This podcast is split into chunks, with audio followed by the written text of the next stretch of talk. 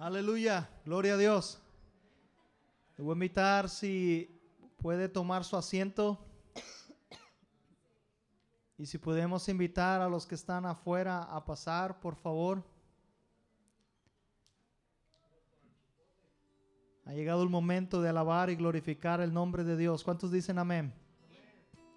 Voy a invitar si se puede poner sobre sus pies, si nada le impide, se ponga sobre sus pies. Aleluya, gloria a Dios.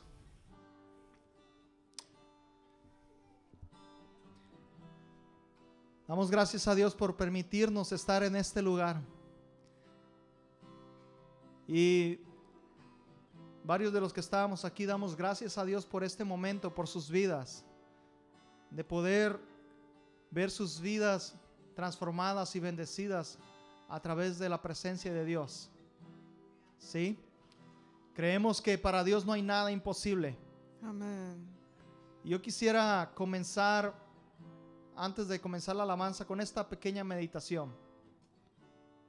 Hay un canto muy antiguo que dice, ¿cómo habré de pagarle mal al que me ha hecho tanto bien? ¿Alguna vez en la vida usted le ha hecho un favor a alguien y le ha pagado mal? ¿Usted ha hecho un bien a alguien con mucha devoción y esa persona no supo agradecer? A quien le ha sucedido se siente muy mal. Bueno, este es un buen momento de agradecerle al que lo dio todo, al que lo ofreció todo. Dice la escritura en el libro de Filipenses 2.5 que Él no escatimó el ser igual a Dios como a cosa que aferrarse, sino que se despojó a sí mismo, tomando forma de siervo, porque miró nuestra necesidad. Él sabía que necesitábamos esa conexión de nuevo entre el hombre y el Padre, entre nuestro Creador. Aquella interrupción que el primer Adán provocó, pero el segundo Adán restableció. Le voy a invitar que por un momento levante sus manos al cielo y comience a decirle al Señor, gracias por estar en este lugar. Y si hay algo que usted cree que en el transcurso de la semana haga ocurrido que pueda impedir a que usted pueda levantar manos santas, a que usted pueda ofrecerle al Señor una alabanza, una adoración santa, dígale, Señor, aquí estoy. Tu palabra dice que si alguno de vosotros ha pecado, que tú eres fiel y justo para perdonarnos.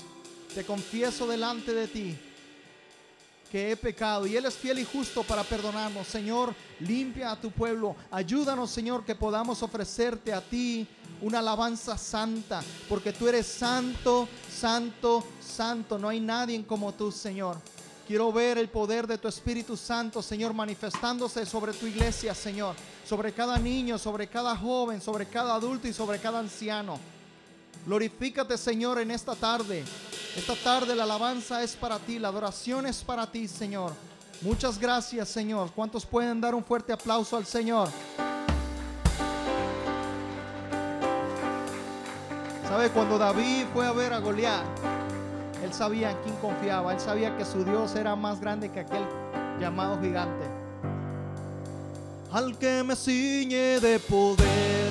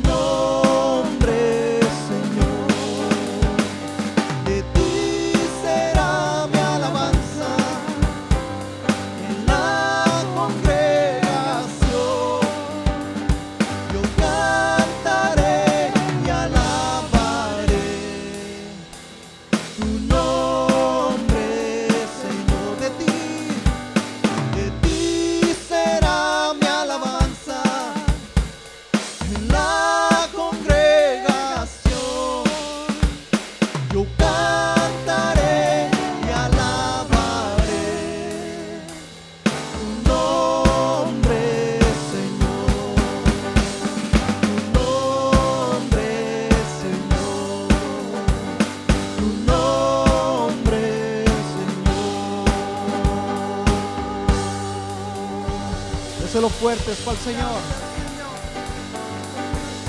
Es acerca de Él nuestra alabanza, amén. Dicen que el dice la escritura que el gozo del Señor es nuestra fortaleza. ¿Cuántos dicen amén?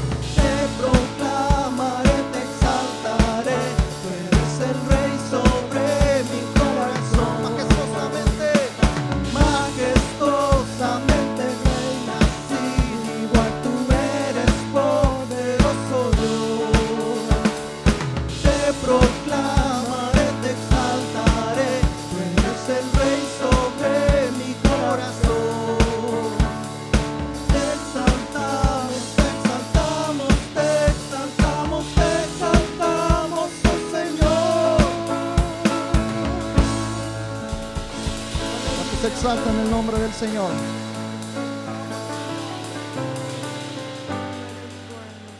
¿Cuántos exaltan el nombre del Señor? ¿Sabe, hermanos?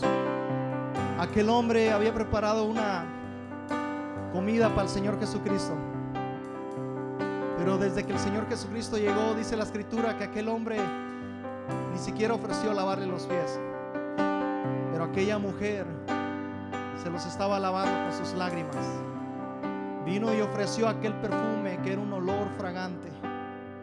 ¿Cuántos quieren ofrecer ese olor fragante de adoración al Señor? Él es digno, amén. Voy a invitar que comience a decirle al Señor, tú eres digno de alabanza, Señor. Tú eres digno de adoración, Señor. Estoy en deuda eternamente contigo, Señor. No hay manera que yo pueda pagarte, Señor. Pero esta noche quiero ofrecer un río de adoración. Un río de agradecimiento a ti, Señor.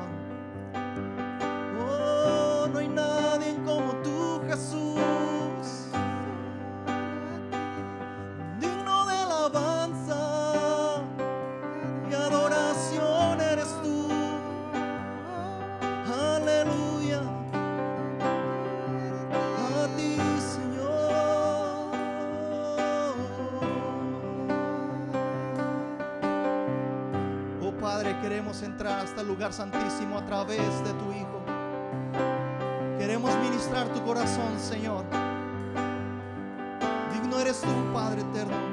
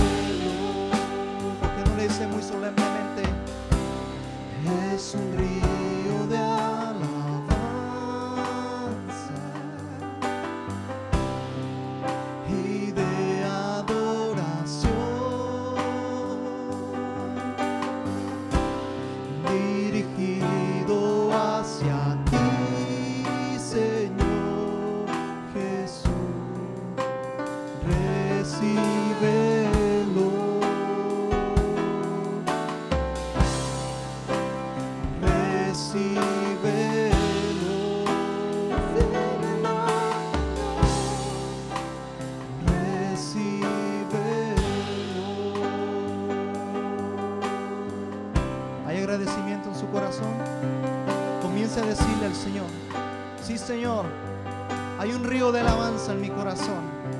Hay un río de agradecimiento a ti, a ti el autor y consumador.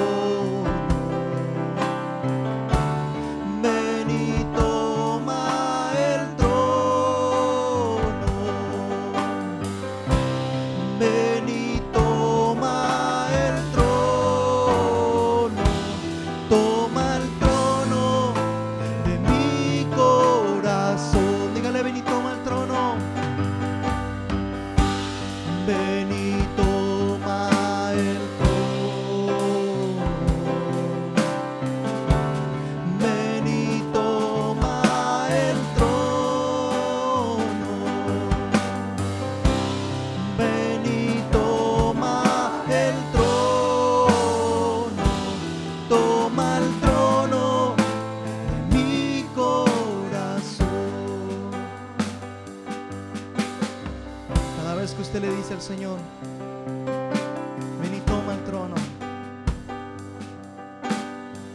Está diciendo, Señor, más de ti en mi vida, menos de mí. No se haga mi voluntad sino la tuya.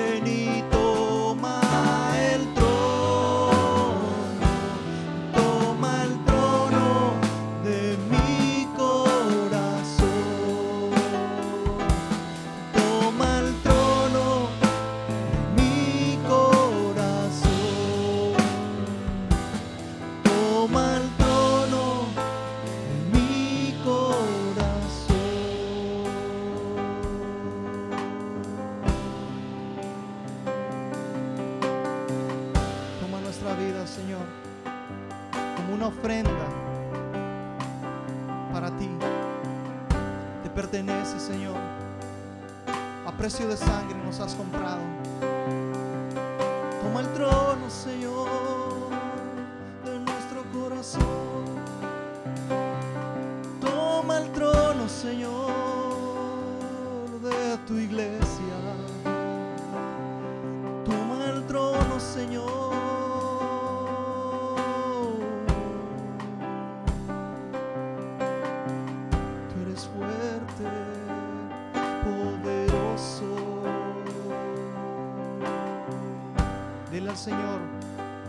Nuevo. Cada uno de nosotros experimentamos cosas distintas en el transcurso del día. Creo que cada uno de nosotros tenemos palabras y agradecimiento distinto al Señor con un mismo propósito. Pero tenemos tantas cosas por las cuales dale honra y dale gloria al que vive y reina por los siglos de los siglos. No hay nadie como tú,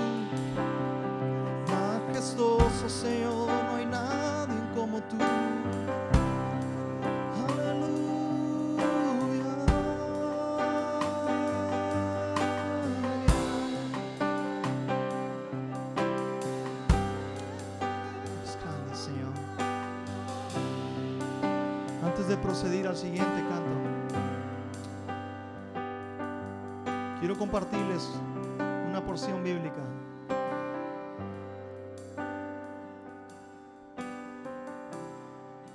Que el Señor me hacía meditar en ella desde el día de ayer.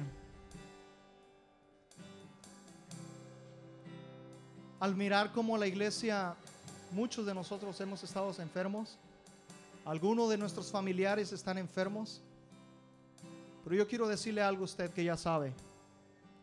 Nuestro Dios es el mismo de ayer, de hoy y por los siglos de los siglos. Él nunca ha perdido una batalla. Él es el victorioso de victoriosos. Él es Jehová, el guerrero, el fuerte, el valiente, el poderoso en batalla. El león de la tribu de Judá, nuestra roca eterna, nuestro refugio, nuestro Dios en quien hemos confiado. En muchas ocasiones nuestra fe se ve probada, pero es necesario. El Señor Jesucristo le dijo a Pedro, yo he orado para que tu fe no falte.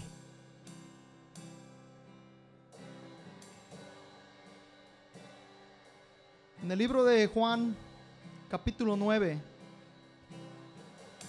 dice la escritura que había un ciego desde nacimiento.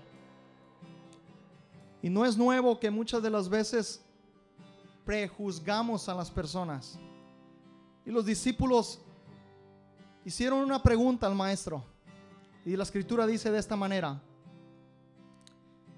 Al pasar Jesús vio a un hombre ciego de nacimiento y le preguntaron sus discípulos, Rabí, maestro, ¿quién pecó? ¿Este o sus padres para que haya nacido ciego? Sabe hermano, posiblemente muchos han sido enfermos por causa de la desobediencia. Pero yo le quiero decir en esta noche lo que el Señor me hacía sentir. Respondió Jesús, no es que éste pecó, ni sus padres, sino para que las obras de Dios sean manifiestas en él. Quiero que si usted está enfermo, levante su mano. Si usted tiene un familiar enfermo, levante su mano en representación de ese familiar. Y vamos a comenzar a pedirle al Señor que se glorifique una vez más en esa necesidad, para que su gloria sea manifiesta, para que el mundo vea que Él sigue siendo el mismo de ayer y de hoy por los siglos de los siglos. Señor, te doy gracias. Gracias por tu misericordia. Gracias porque tú eres nuestro pronto auxilio. Tú eres el doctor de doctores, Señor. Aún aquellos hombres se atrevieron a romper el techo de aquella casa para descender a aquel paralítico porque sabían que esa persona saldría caminando. Nunca jamás regresaste a alguien a su casa enfermo o en espera. Tú eres el Dios de la bondad. Tú eres el Dios de la misericordia, Señor. Y te pido por cada familiar, te pido por cada hermano que ha estado enfermo, Señor. Que en tu nombre, Señor, venga sanidad, Señor. En tu nombre, no por emoción, en tu nombre declaro sanidad desde la coronilla de su cabeza hasta la planta de sus pies, Señor. Toda enfermedad, Señor, tú la llevaste al morir. Toda dolencia, Señor, todo dolor, Señor, fueron clavadas en la cruz del Calvario. En tu nombre, Señor, declaro sanidad sobre cada ligamento, sobre cada órgano, Señor. En el nombre de Jesús, Señor. Trae sanidad, Señor.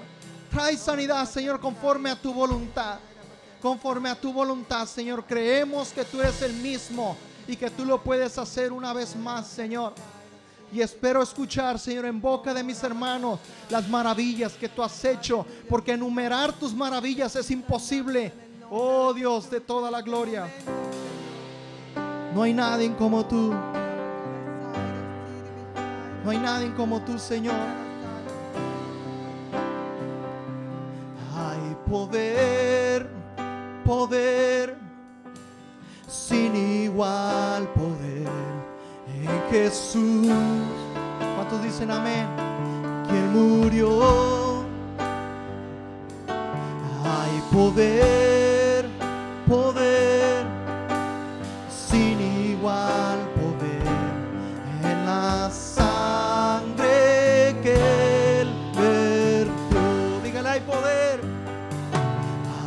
poder, poder, sin igual poder, en Jesús.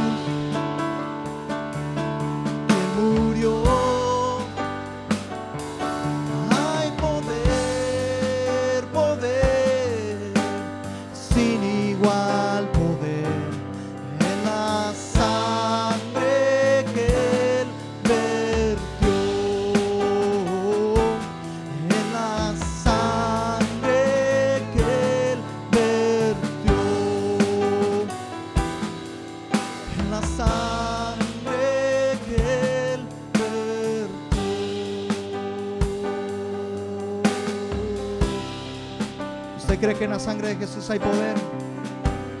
Déjeme le digo algo, Él no solamente murió, sino que resucitó con poder en el tercer día. Aleluya. Amén, amén. Gracias Señor, te damos por tu sanidad. Gracias Señor, te damos por tu poder inigualable derramado sobre nosotros y por tu misericordia, Señor. Gracias porque cada oportunidad en la que tú te de, eh, derramas de tu espíritu, Señor, en los momentos más difíciles, es cuando tú muestras tu gloria, Señor. Cuando tú muestras el Dios en quien creemos y tus promesas se hacen reales en nuestra vida. Gracias, Señor, te damos. Te adoramos a ti. Gracias, Jesús. Y en esta misma actitud de alabanza, de adoración, vamos a orar por los diezmos y las ofrendas. Y quiero pedirte por favor que mientras tú pasas tu sobre y pones tu ofrenda allí, que tú puedas declarar la provisión de Dios sobre tu vida, sobre tu casa, sobre tu nevera, sobre tu familia. Así que oramos, Señor, en el nombre de Jesús. Porque tú, Señor, bendices a quien obedece tus mandamientos, tus palabras, tus mandatos. Y aquí estamos, Señor, poniéndote a ti como primero, dando el paso de fe, obedeciendo lo que dice tu palabra. Así que aquí está nuestra ofrenda, Señor, y declaro tu bienestar, tu propósito, tu bendición sobre cada hogar aquí presente en el nombre de Jesús. Amén. Amén.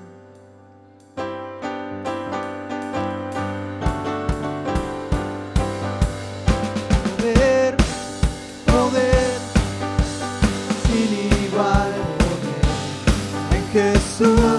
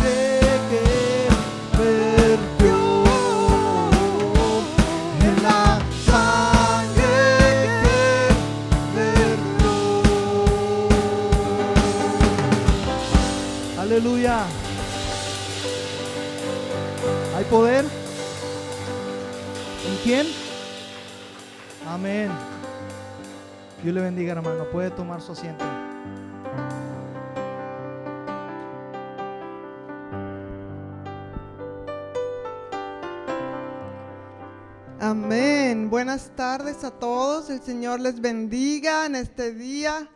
Qué bueno verles una vez más, aunque haga frío, como yo le digo a nuestros niños.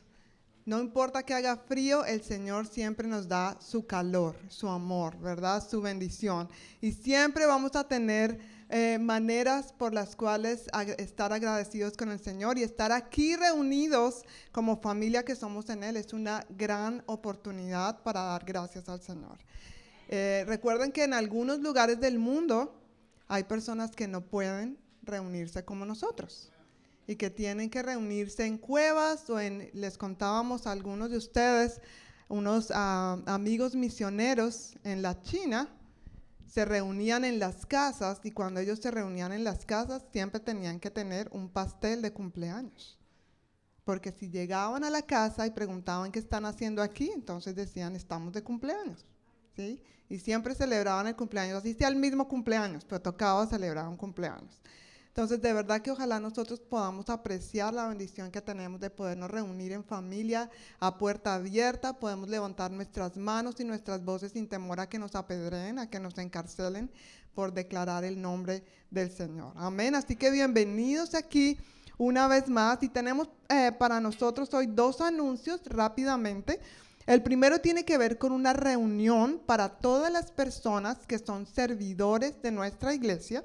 Y esta reunión se llama, o es una capacitación que se llama Santuario Seguro. Y precisamente damos esta capacitación para que nosotros podamos tener un santuario seguro. Entonces voy a leer esta descripción porque mi esposito escribió esto aquí también, que no, ¿para qué le agrego más? Entonces dice así, en la iglesia del noroeste, que somos nosotros, estamos comprometidos con el bienestar de todas las personas que asisten a nuestras reuniones o eventos.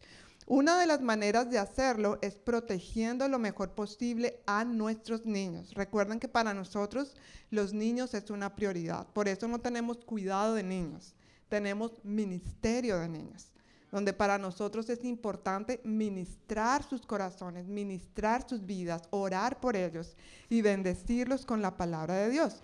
Entonces, como una de las mejores maneras de hacer esto, es protegiendo lo mejor posible a nuestros niños, jóvenes y adultos también, adultos vulnerables.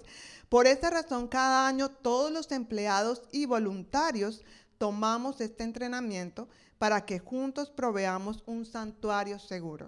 O sea, esto no solamente es para los voluntarios, también nosotros tenemos que tomarlo, el pastor John tiene que tomarlo cada año.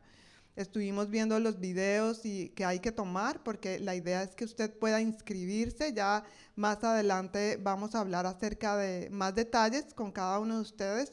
Pero la idea es asistir a una clase, ver unos videos, duran más o menos, son varios videos que duran alrededor de 50 minutos y es bien interesante ver las estadísticas y por lo tanto para nosotros es muy importante poder expresar a cada uno de ustedes para que para todos sea importante. Es algo que no solamente lo puede hacer el pastor o algunos líderes, es un trabajo de todos para que todos estemos atentos. La Biblia dice que seamos mansos como palomas, ¿sí? No mensos, mansos como palomas, pero astutos como serpientes, porque el enemigo es astuto. Entonces nosotros tenemos que ir más allá, tomar todas las medidas para que nuestros niños, nuestros jóvenes y adultos vulnerables estén seguros dentro de este establecimiento de nosotros, de estas cuatro paredes, y que juntos podamos llevar a cabo esto. Así que va a ser este, este mm, ah, entrenamiento el viernes 2 de diciembre de 7 a 9 en el salón L1 abajo de las escaleras. Es importante que por favor usted tome este entrenamiento. Es prácticamente una de las, un requisito para usted ser, parte de los servidores. A veces en, alguna, en, algunos momentos dijimos, bueno, los, los, que están en escuela dominical, pero creo que todos tenemos que ver con los niños. Los sugieres tienen que interactuar con los niños. Si algún niño necesita ir al baño o algo, necesitamos la ayuda de todos. Entonces, por eso es importante que todos tomemos esto. Viernes 2 de diciembre de 7 a 9 de la noche. Si tiene alguna pregunta, por favor, déjenos saber, podremos contestar a esto. Amén. Y el segundo anuncio, ¿a cuántos les gusta celebrar la Navidad? Alguien por ahí me decía que la Navidad desde que somos cristianos se celebra todos los días y está bien, pero yo no sé por qué a mí me encanta en diciembre y yo no sé dónde está la imagen por aquí, y vamos a celebrar juntos la celebración que tenemos como iglesia, vamos a celebrar esta fecha tan especial y tan significativa para nosotros, el domingo 18 de diciembre a las 5 de la tarde, y como vamos a tener varias cosas juntas, eh, varias cosas que vamos, estamos preparando para ese día, no lo vamos a hacer aquí, sino vamos a hacerlo en el salón que queda entrando, bajando las escaleras, ahí que es el salón L1. Así que por favor apunte esta fecha, invite a alguien eh, y más adelante vamos a estar eh, dando más y más detalles sobre esto. ¿Está bien? ¿Preparados? ¿Animados? Yo ya estoy animada, así que solamente les, les quiero contagiar ese ánimo para que no se pierdan esta fecha tan especial. Bueno, entonces, ¿cuántos niños hay aquí? Quiero pedirles por favor si pueden salir con tía Choco, con Dana, con tía Perla, quien más está allí en el grupo, para que vamos a pasar nuestro tiempo tan divertido que siempre pasamos todos los domingos en la escuela dominical. El Señor les bendiga.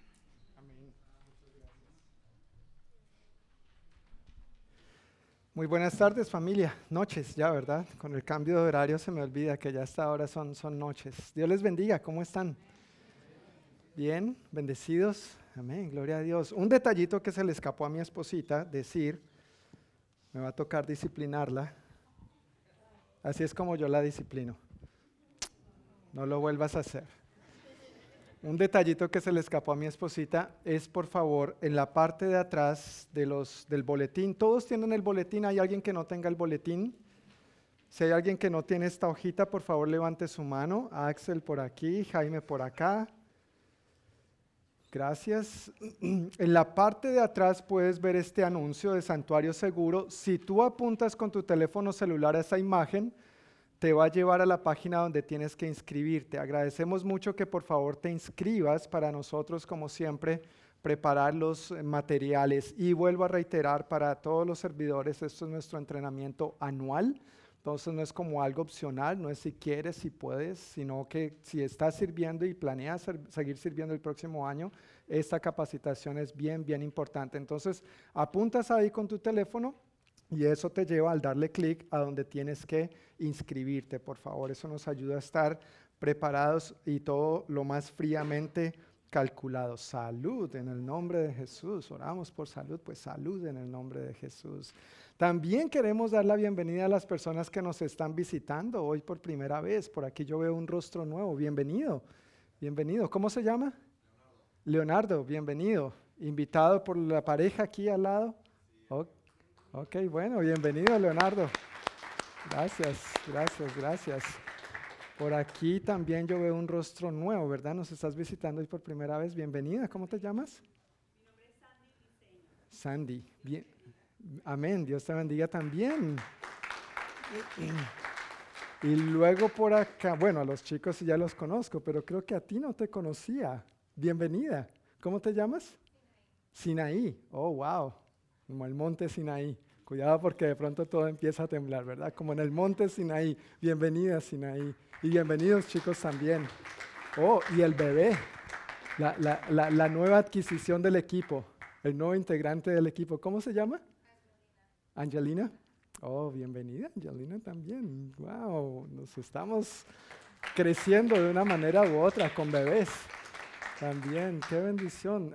¿Alguien se me está quedando por fuera? No, ¿verdad? Ya todos somos de la familia y viejos conocidos. Ok, pues bienvenidos una vez más para todos. Pues en este boletín que recibieron, como acabo de mencionar, por atrás están algunos anuncios, pero en el medio están las notas del sermón, esperando que sean de ayuda, que te puedan permitir seguir las notas de lo que estoy diciendo acá. y que ojalá te sirvan para tu edificación personal de diferentes maneras. Por varios meses ya hemos estado en nuestra serie de enseñanzas acerca de, ¿recuerdan acerca de qué? De las prioridades, ¿verdad? Y de cómo ponerlas en orden desde, las, desde la perspectiva bíblica. En la vida a veces nos encontramos tan atareados, tan ocupados, tan llenos de cosas que nos sentimos, o por lo menos yo me siento a veces como un malabarista, echando cosas al aire esperando que mientras atiendo una, no, no, se me caigan las otras. ¿Sí te has sentido así un poquito, verdad? Y algunos jóvenes solteros dicen, ay, sí, yo me siento así, espérese que se casi tenga hijos para que se ponga mejor, para que aprenda a hacer más malabares, ¿verdad? Pero eso es parte de la vida, tenemos que entrenarnos, tenemos que disciplinarnos, tenemos que crecer de diferentes maneras y lo mejor de todo es que el Señor está con nosotros. Amén. E, el Señor está con nosotros. Entonces, aunque a veces nos sintamos tan agobiados y, estresados por las expectativas que en general se ponen sobre nosotros, tenemos que acudir al Señor en primer lugar. Y precisamente ver esta serie de enseñanzas acerca de las prioridades está dirigida a suplir esa necesidad que tenemos. ¿Cuál es esa necesidad? Poner a Dios en primer lugar. Si a Dios lo ponemos en el centro de nuestro corazón, todas las demás piezas de este rompecabezas van a ir encajando en su lugar. La escritura que hemos estado usando como base para esta serie de enseñanzas es Marcos 12:30, que dice, amarás al Señor tu Dios con todo tu corazón, con toda tu mente, con toda tu alma y con todas tus fuerzas. A partir de ahí entonces empezamos a hablar sobre la familia. La familia es una prioridad, por supuesto, claro que sí. Dios claramente nos da pautas en su palabra. Él creó la familia, Él diseñó la familia, Él sabe cuáles son los roles de cada uno de los integrantes de la familia. Luego hablamos también acerca del cuidado de nuestro cuerpo. A Dios sí le importa nuestro cuerpo. Recuerden, el apóstol Pablo lo dice claramente, a Dios sí le importa lo que hagamos con nuestro cuerpo. Nuestro cuerpo es templo del Espíritu Santo y debemos cuidarlo, administrarlo lo mejor posible. Luego en los recientes domingos hablamos sobre la prioridad que son las relaciones interpersonales y las responsabilidades. Hablamos, de, hablamos brevemente sobre la familia porque ya dedicamos bastantes domingos a solamente la familia, pero también sobre las relaciones gubernamentales, las relaciones laborales y también un domingo entero lo dedicamos a las relaciones eclesiásticas como familia, hermanos y hermanas que somos en Cristo Jesús. Es importante también cuidar nuestras buenas relaciones. El domingo pasado entonces llegamos a esta última pieza en nuestra serie de enseñanzas que es el ministerio. Ah, se va a acabar. Se va a acabar. Y como cuando las cosas buenas se van a acabar, a uno le da nostalgia, ¿no? Por lo menos a mí entonces, el domingo pasado vimos la primera parte acerca de esta prioridad que es el ministerio. Vimos que el ministerio, de manera sencilla, y esto está ahí en tus notas, en el párrafo introductorio, dice que ministerio significa acto de servir. Eso es sencillamente lo que significa la palabra ministerio. Un servicio que bajo el antiguo pacto solo los levitas tenían el privilegio de llevar a cabo, pero bajo el nuevo pacto todos estamos invitados a servir al Señor y a su pueblo. Y también vimos algunas motivaciones y actitudes para llevar a cabo el ministerio. Amor, humildad, compasión, esfuerzo, diligencia, gratitud, responsabilidad y compromiso, fidelidad y un corazón dispuesto. Y varias, o bueno, todas esas actitudes y motivaciones las vimos sustentadas con una escritura. Hoy entonces vamos a estar viendo la segunda y última parte de esta prioridad, el ministerio, que puesto en otras palabras es mi parte, tu parte, nuestra parte en la edificación de su iglesia y la extensión de su reino. ¿Sabías que tú tienes una parte importante en la edificación de la iglesia? Tú, tú, tienes una parte importante en la edificación de la iglesia y en la extensión del reino de Dios. No es solamente para algunos, es para cada uno de nosotros.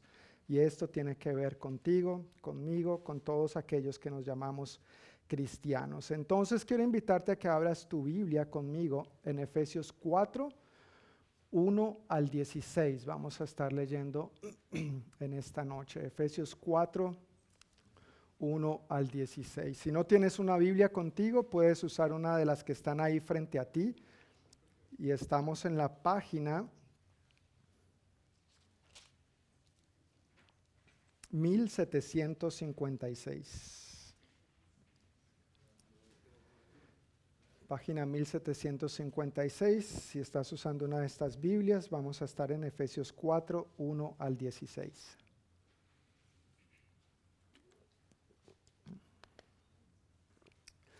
Antes de proceder con la lectura, quisiera poner este tiempo una vez más en manos del Señor. ¿Está bien?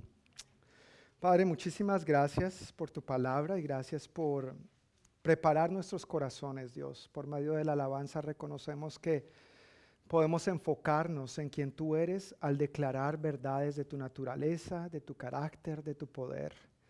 Gracias Dios por quien tú eres y gracias por cómo tú has creado las cosas y cómo tú has diseñado que funcionen. Gracias por hacernos parte de tu equipo, Señor, por llamarnos obreros para tu obra. Somos tus hijos, eres nuestro Padre, pero también somos tus siervos y tú eres un rey digno de ser servido.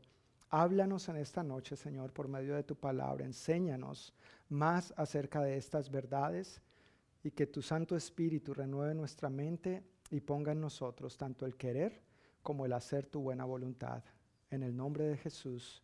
Amén. Amén. De antemano, permítanme decirles que Efesios 4, 1 al 16 es uno de mis pasajes favoritos de, la Biblia. Tocante a este tema del servicio, del ministerio, de servir al Señor, de, ser un equipo en las cosas que hacemos para la, la iglesia, esto es uno de mis pasajes favoritos, me encanta, me apasiona. Y la razón es porque el apóstol Pablo, como bien sabemos, inspirado por el Espíritu Santo, describe muy bien cómo Dios ha diseñado que llevemos a cabo su obra, cómo Dios ha diseñado que funcione su iglesia, cómo Dios ha diseñado que tú y yo seamos parte de lo que se llama en la Biblia ministerio, algo a lo que Él nos invita y es un privilegio. Amén. Es un privilegio. Vamos a comenzar leyendo los versículos 1 al 6 para ver lo que tenemos en común. Versículos 1 al 6 en Efesios 4 dice, por lo tanto, yo, prisionero por servir al Señor, les suplico que lleven una vida digna del llamado que han recibido de Dios, porque en verdad han sido llamados. ¿En verdad qué? Si ponemos esto en primera persona, en verdad he sido llamado. ¿Puedes repetir eso conmigo? En verdad he sido llamado. Entonces, como he sido llamado, el apóstol Pablo me insta que yo viva de una manera digna conforme al llamamiento que he recibido de parte de Dios y pues vamos a ver eso en detalle en lo que viene más adelante. Versículo 2, sean siempre humildes y amables, sean pacientes unos con otros y tolérense las faltas por amor.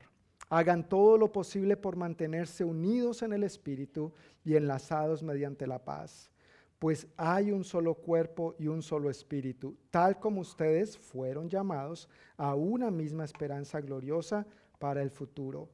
Hay un solo Señor, una sola fe, un solo bautismo, un solo Dios y Padre de todos, quien está sobre todos, en todos y vive por medio de todos. Hace dos domingos cuando estaba compartiendo sobre la, prioridad acerca de las relaciones interpersonales y las responsabilidades, puntualmente sobre nuestras relaciones en el Señor, nuestras relaciones como familia en Cristo, las relaciones eclesiásticas, leí el pasaje, o leímos juntos más bien el pasaje de Primera de Corintios 12, donde dice que así como el cuerpo humano está compuesto por diferentes miembros, es un solo cuerpo. Son diferentes partes, pero un solo cuerpo. Y el apóstol Pablo ahí muy claramente dice que así mismo sucede con la iglesia. Somos diferentes miembros, somos diferentes partes, pero un solo cuerpo en Cristo Jesús, que bíblicamente se llama la iglesia. Ese pasaje también dice, qué extraño sería si el cuerpo tuviera solo una parte. ¿Verdad que el cuerpo no es solamente ojo? Estoy agradecido que el cuerpo no es solamente nariz. Sería una nariz muy grande y no solamente olería los buenos olores, sino los olores desagradables. Ese pasaje también dice que ninguna parte del cuerpo puede decirle a otra que no la necesita, porque cada parte del cuerpo es muy importante es muy importante. Dios ha puesto, también habla ese pasaje, que ha puesto cada parte del cuerpo de una manera específica para que lleve a cabo su función. En esa oportunidad, hace dos domingos, también leímos esta misma porción, si bien recuerdas, leímos esta misma porción de Efesios 4, 1 al 6, enfatizando lo que dice el versículo 3. El versículo 3 dice que nos esforcemos por mantener la unidad mediante el vínculo de la paz. Unidad que Dios ya nos ha dado. No es algo que tú y yo creamos, no es algo que tú y yo tenemos que eh, inventar, es algo que Dios ya nos ha dado, dice ahí, en el Espíritu. Pero es nuestra tarea esforzarnos por mantener esa unidad. ¿Y por qué será que el apóstol Pablo escribe eso a la iglesia? Porque a veces la iglesia puede estar desunida a veces la iglesia puede estar cada uno caminando por su lado, ¿no es cierto? Y de pronto entramos y salimos y bien, gracias, pues con el Señor tal vez, pero con los demás más o menos hay uno que otro roce. Y por eso los primeros versículos Él nos está diciéndonos, sean siempre humildes y amables. Y uno podría pensar que consejos como estos son necesarios solamente para la gente que no tiene a Cristo. Ellos también necesitan aprender a ser humildes y amables, pero los cristianos con mayor razón tenemos que aprender a ser más humildes y más amables. Amén. Continúa diciendo, pacientes, sean pacientes unos con otros. Porque a veces entre la familia en el Señor, permíteme poner otro ejemplo. A veces en la familia, en el hogar, en la familia sanguínea, ¿no necesitamos paciencia unos con otros? ¿Sí o no? Sí. Y mira, uno dice, ay Dios mío, dame paciencia. ¿Cuántos han dicho ese dicho? Sí. Muchas veces. ¿Y sabes qué es lo que pasa cuando decimos, ay Dios mío, dame paciencia? Vienen más pruebas. Porque de acuerdo a primera de Pedro, dice que el fruto de la prueba es la paciencia. Entonces, ¿quieres paciencia? Más pruebas.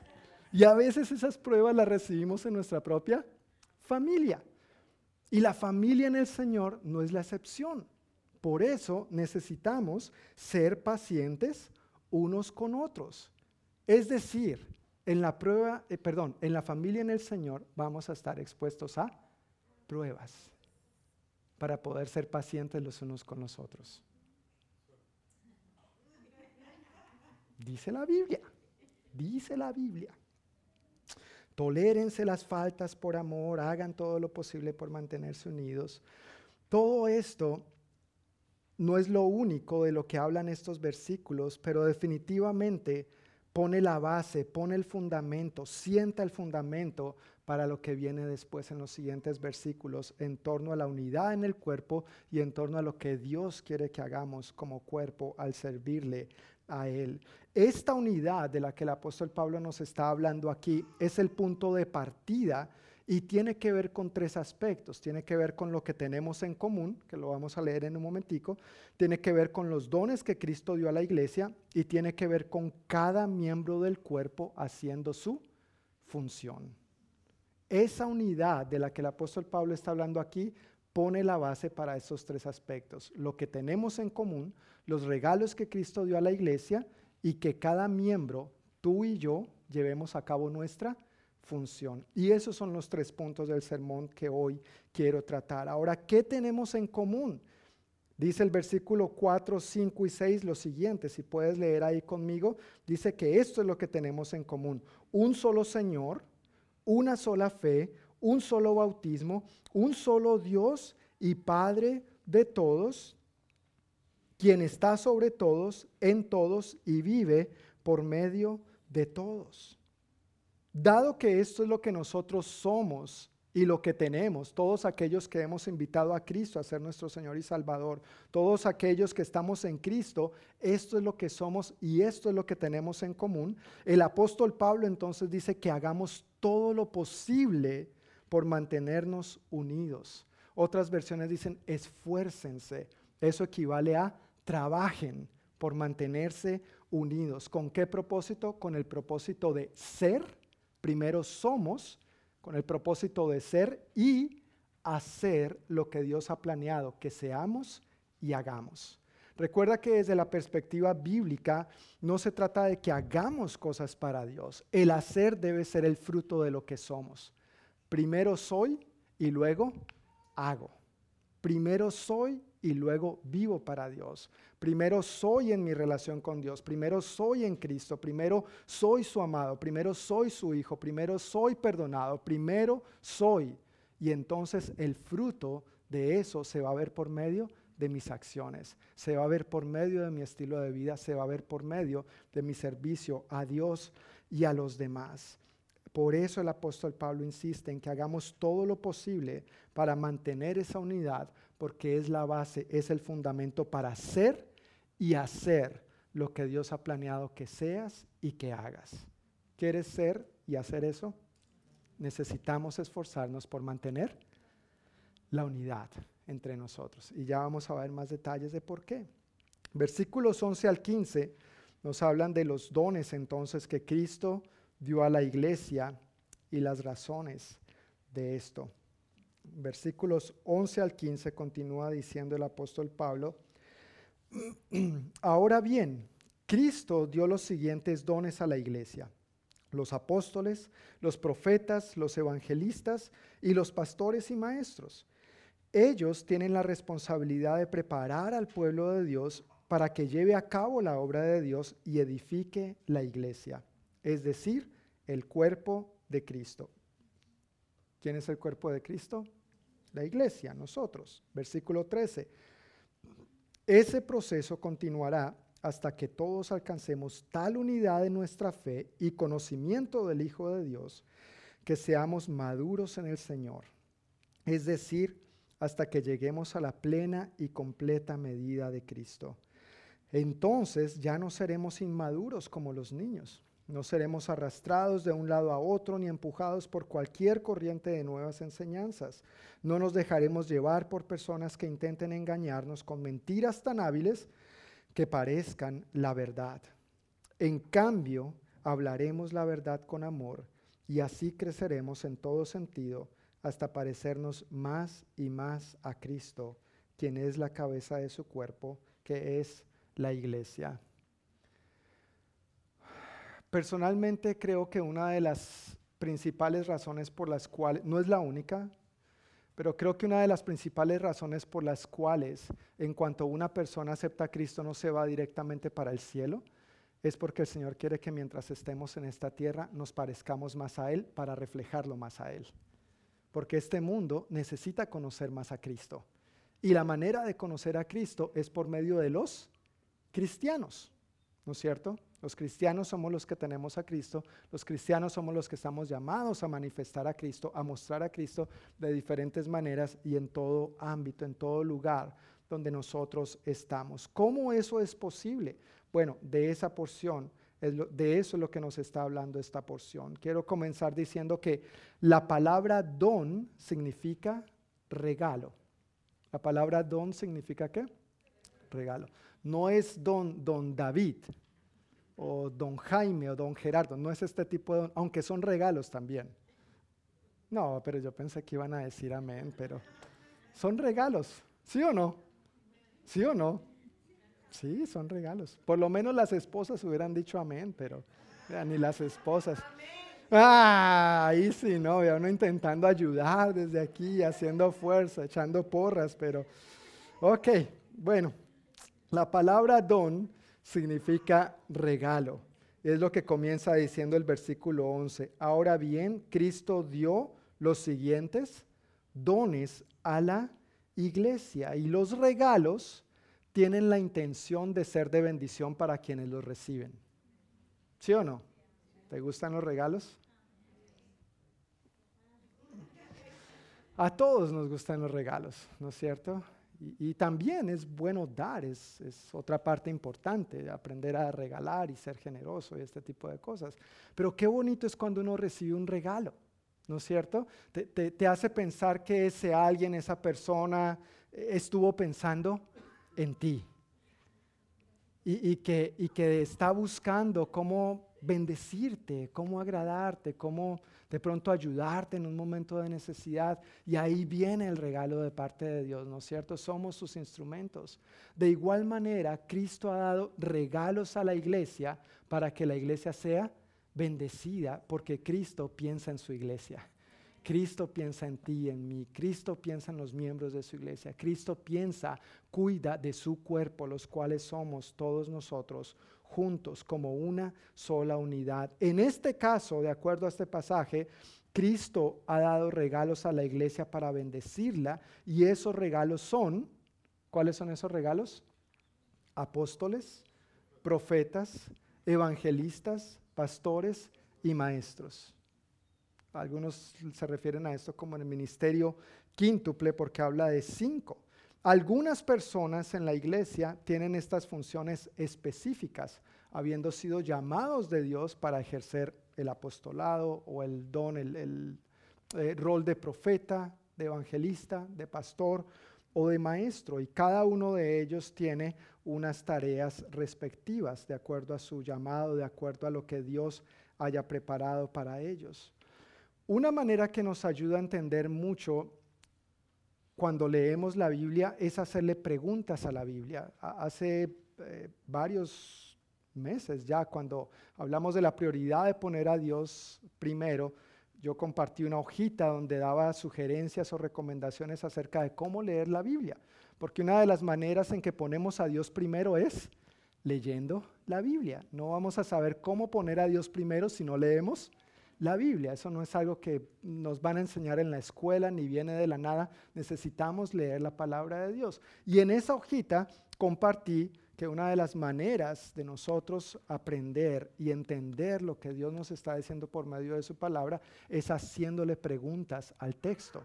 Cuando nosotros le hacemos preguntas a lo que estamos leyendo, necesitamos, uno, permitirle al Espíritu Santo que nos hable, pero dos, la gran mayoría de las veces el mismo pasaje nos va a dar la respuesta. Y eso es lo que yo quiero que nosotros hagamos aquí con este pasaje. Hagámosle juntos algunas preguntas que están ahí en tus notas y vamos a ver lo que dice el pasaje, que nos responde el mismo pasaje. La primera pregunta que quiero que hagamos aquí es, ¿cuál es la responsabilidad que tienen estos regalos? ¿Qué dice el versículo 12?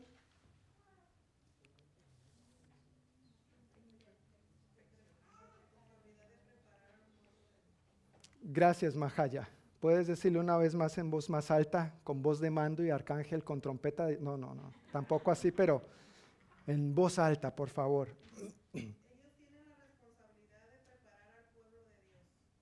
Gracias. ¿Para qué? Para que lleve a cabo la obra de Dios y edifique la iglesia, es decir, el cuerpo de Cristo.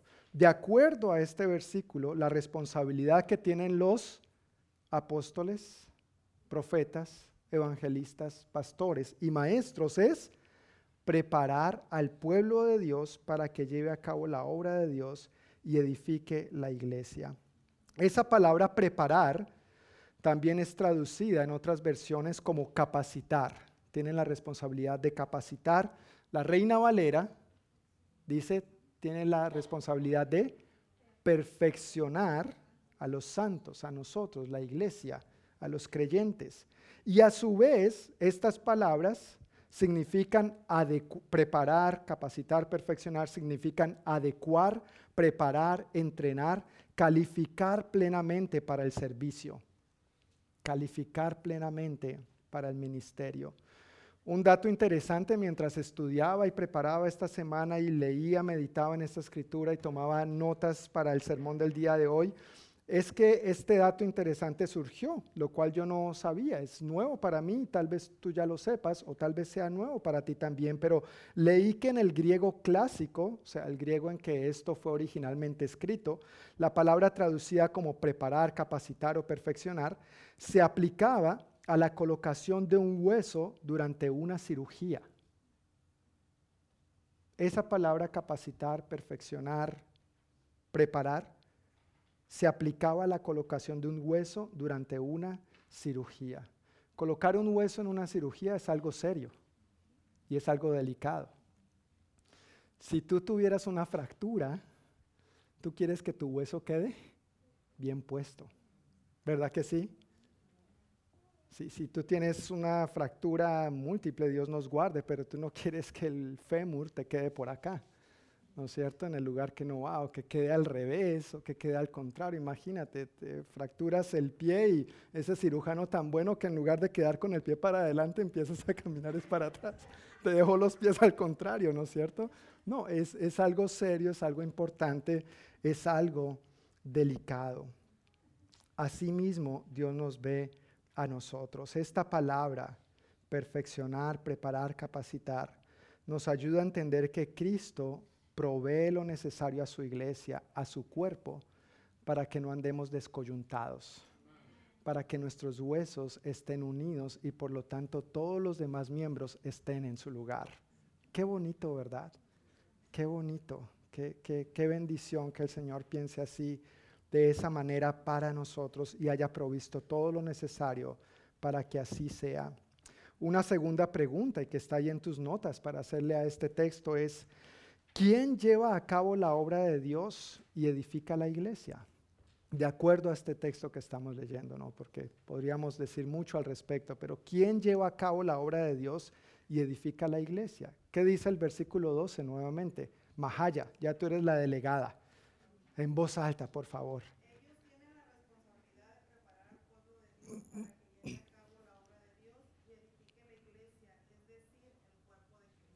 Ok, de acuerdo a este pasaje, ¿quién lleva a cabo la obra de Dios y edifica la iglesia?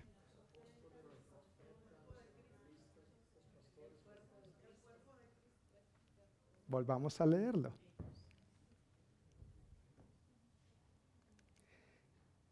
Volvamos a leer desde el versículo 11. Ahora bien, Cristo dio los siguientes dones a la iglesia. Los apóstoles, los profetas, los evangelistas y los pastores y maestros. Ellos, ¿quiénes? Estos cinco que acabamos de mencionar, ¿verdad? Estos regalos, estos dones. Ellos tienen la responsabilidad de preparar al pueblo de Dios. ¿Para que qué? Para que lleve a cabo quién? Para que lleve a cabo quién? El pueblo de Dios. El pueblo de Dios. Para que el pueblo de Dios lleve a cabo la obra de Dios y edifique la iglesia. La tarea de los apóstoles, los profetas, evangelistas, pastores y maestros no es llevar a cabo la obra de Dios ellos solos. La tarea es de todos. Lamentablemente a lo largo de la historia de la iglesia se ha creído que para eso le pagan. Bueno, hay muchos que no son pagos, ¿no es cierto? Comenzando por ahí. Y aunque algunos tenemos la bendición de recibir un salario por lo que hacemos, no es lo que la Biblia dice, que solamente los que tienen este título, tienen este llamado, son los que deben llevar a cabo la obra del ministerio. Ahí dice que nuestra responsabilidad es entrenar, preparar, capacitar, perfeccionar al pueblo de Dios para que llevemos a cabo la obra del ministerio. ¿Sí me entiendes la idea? Tú eres parte, yo soy parte, todos tenemos parte en esto, todos somos responsables en esto. No es la tarea solamente de algunos, es la tarea de todos. Nosotros debemos disponernos para que esto sea así y contribuyamos a la edificación de su iglesia, a lo cual todos estamos llamados. Tú estás llamado a contribuir a la edificación de la iglesia. Tú estás llamado a contribuir a la extensión del reino de Dios. Recuerda que bajo el Antiguo Testamento solamente los levitas tenían ese privilegio. Y hoy, bajo el nuevo pacto, tú y yo tenemos este privilegio. Entonces no es algo que podamos dejar así como en el aire, es algo que nosotros debemos aceptar de parte de Dios y decir, bueno Señor, ¿qué quieres que yo haga? ¿Cómo quieres que lo haga? ¿Cuándo quieres que lo haga? ¿Con quiénes quiere que lo haga? ¿De qué maneras quieres que lo haga? Y tal vez lo que Dios te llame a hacer no tengas ni idea de cómo hacerlo, pero ahí es donde entra en juego el entrenamiento. Ahí es donde entra en juego la capacitación, ahí es donde entra en juego el perfeccionamiento, el poder capacitarnos para juntos llevar a cabo la obra de Dios. En una de las escrituras que leímos el domingo pasado, leíamos que todos somos ministros, servidores bajo este nuevo pacto, gracias a Cristo Jesús. Todos tenemos este privilegio. Tú y yo no tenemos que ser descendientes de los levitas, descendientes de, Leví, de la tribu de Leví, ni de Aarón ni de su familia sacerdotal, para hoy juntos poder servir al Señor. Una pregunta más, ¿por cuánto tiempo o hasta cuándo sucederá esto? Versículo 13, leámoslo una vez más. Dice, ese proceso continuará hasta que todos alcancemos tal unidad de nuestra fe y conocimiento del Hijo de Dios que seamos maduros en el Señor. Es decir, hasta que lleguemos a la plena y completa medida de Cristo. Esto, mis hermanos, es un proceso continuo, del cual nunca nos vamos a graduar. ¿Verdad? Gracias por los que están asintiendo. Los que no, no los dejen salir. Esto es un proceso continuo. Y si te has dado cuenta, si tú llevas un buen tiempo caminando de la mano del Señor, podrás darte cuenta que no importa cuánto tiempo tengamos en el Señor, siempre hay más para aprender. ¿Sí o no? Siempre hay, hay más para hacer. Siempre Dios nos lleva por nuevos caminos, nuevas maneras, nuevas formas. Mira nada más el ejemplo de hace un momento de lo que implicaba esto en el griego clásico. Eso fue completamente nuevo para mí. ¿No es cierto? Y seguramente para algunos de ustedes también. Entonces, siempre hay esta oportunidad para crecer. No, no, no es algo de lo que nos vamos a graduar mientras estamos en esta tierra. Esto se va a terminar cuando lleguemos a la presencia del Señor. Ahí es donde ya estaremos con cuerpos gloriosos, ¿verdad? Cuando ya estemos en la presencia del Señor y no tenemos muchos detalles de cómo va a funcionar allá el asunto. Hay aspectos del que nos habla la palabra de Dios, pero no tenemos mayores detalles. Solamente sabemos que va a ser bueno glorioso, poderoso, ¿no es cierto? Y la descripción que el libro de Apocalipsis nos da de este cielo nuevo y esta tierra nueva es maravilloso. Yo no me la quiero perder y tú tampoco. Pero mientras estamos en esta tierra, estamos en un proceso continuo. Y ese proceso continuo a veces nos va a sacar chispas unos a otros. Gloria a Dios. Bienvenido a la familia del Señor. Recuerda, en esto no hay ese tal pare de sufrir. No, aquí no existe eso. Aquí no existen ese tipo de cosas. Tú, tú lo sabes. A veces venimos al Señor y es como que las cosas se ponen más difíciles. ¿No es cierto? Porque antes estábamos del bando del enemigo y ahora que estamos del bando ganador, pues el enemigo quiere molestar. Y a veces en nuestra inmadurez, en nuestra carnalidad, quizá nos causemos ciertas molestias unos a otros también.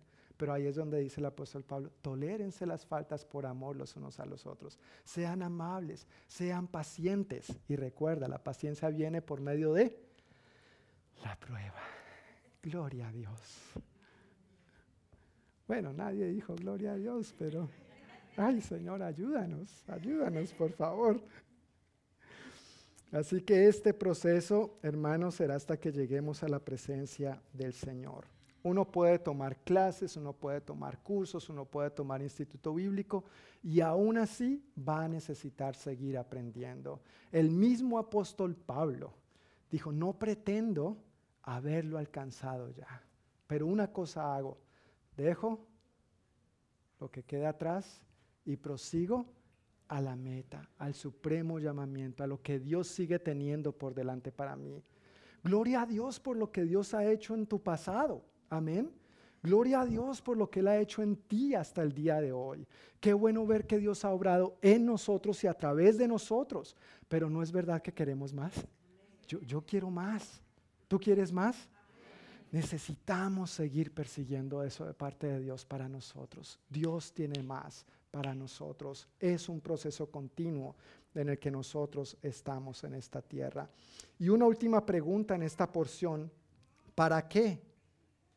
Versículos 14 y 15, Efesios 4, versículos 14 y 15. Entonces, ya no seremos inmaduros como los niños.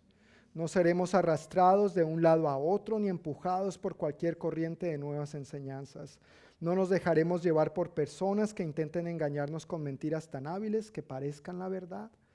En cambio, hablaremos la verdad con amor y así creceremos en todo sentido hasta parecernos más y más a Cristo, quien es la cabeza de su cuerpo, que es la iglesia. Es interesante cuando uno le hace preguntas al texto, ¿te das cuenta? Si, es algo que de pronto no sabes o es nuevo para ti, quiero recomendarte que cuando leas tu Biblia le hagas preguntas al texto. ¿Qué? ¿Por qué? ¿Quién? ¿Cómo? ¿Cuándo? ¿Dónde? ¿Para qué? Y el mismo texto nos va a dar la respuesta. Hemos visto quién lleva a cabo la obra de Dios y edifica la iglesia, el pueblo de Dios. No es solamente de algunos. ¿Cuáles son los dones, los regalos que Dios ha dado? Apóstoles, profetas, pastores, evangelistas, pastores y maestros. Juntos llevamos a cabo la obra. El llamado de estos es a capacitar al pueblo de Dios para que juntos llevemos a cabo la obra de Dios. ¿Por cuánto tiempo o hasta cuándo? Hasta que estemos en la presencia del Señor. Esas son buenas noticias. Hasta que estemos en la presencia del Señor. ¿Y para qué?